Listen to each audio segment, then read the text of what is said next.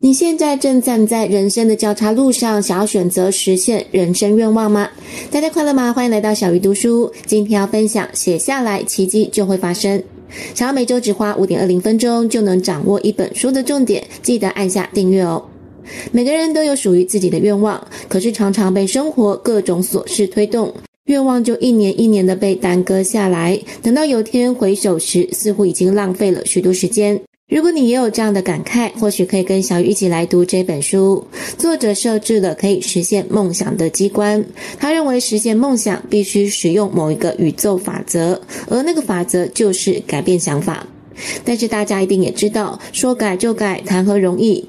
因此，作者认为这个法则也可以称为觉悟。书的设计以一百天为期限。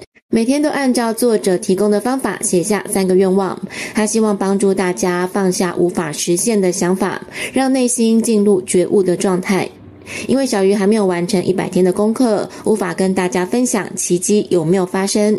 但是这一集想先跟大家分享书中几个很有用的观点。第一个重点是动手写效果更好。提到潜意识，很多人会想到冰山理论，也就是浮在水面上的意识，其实只占全体的百分之三，而水面下的潜意识则占了百分之九十七。因此，想要实现愿望的重要关键，就是要把愿望写进潜意识里。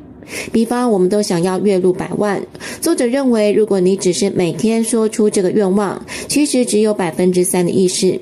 那么要如何让愿望渗透到百分之九十七的潜意识呢？答案就是写下来，因为无法言语的领域可以统称为感觉，而感觉又跟身体相连接。当你在书写的时候，会用到许多的肌肉，这就好像如果你每天都做仰卧起坐，即使你心里不想，但是还是会长出肌肉一样。这也是作者为什么要大家将愿望写一百天，透过这样的方式让愿望渗透到潜意识里。第二个重点是写正面的话语。如果有人跟你说不要想象粉红色的大象，结果你会发现你脑子里就是开始想象粉红色的大象，这是因为潜意识无法去理解否定句。作者还举了一个很通俗的例子，就是如果你跟容易晕车的孩子说“不要晕车哦”，结果反而变成了一种提醒。这种否定句的亲切，也是我们在日常生活中要特别注意的状况。因此，你在写下愿望的时候，同样也要用正面的话语，而不是否定句。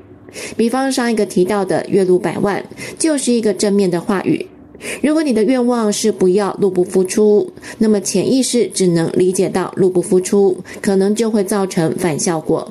第三个重点是选择美好的东西。书中提到，请你闭上眼睛，想象一下红色的东西，然后五秒之后张开眼睛。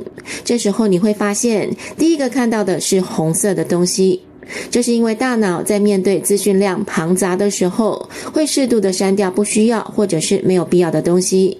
而这些被你大脑挑选的东西，就成为你所认知的世界。所以你会发现，挑选什么、删掉什么，变得非常的重要。作者在书中还提供了一个小小的实验，大家不妨尝试看看。那就是在接下来的四十八小时里，持续的选择美好的东西，删除不好的东西。比方吃到美味的食物，看到喜欢的人，听到美妙的话语。当然，你甚至可以更进一步给予美好的东西，比方跟同事分享美食，适度的称赞别人，看看是不是会有奇迹发生。第四个重点是马上就去做。作者领悟到的下辈子也适用的成功法则，就是把愿望写在纸上。他在两千零五年左右辞掉工作，有一次参加一个聚会，其他人问说：“你实行了那个对吗？”所谓的那个，就是作者从一位成功者那里听来的方法。当时在场还有三四个人，但真正付诸行动的只有一个人，而且在四个月内达到了月收百万。又或者作者相当重视内在的声音，包括辞掉工作，也是因为听从内在的声音。有人会把突如其来的声音称为来自高我的讯息。当然，大部分的人可能会怀疑，这真的是来自高我的声音吗？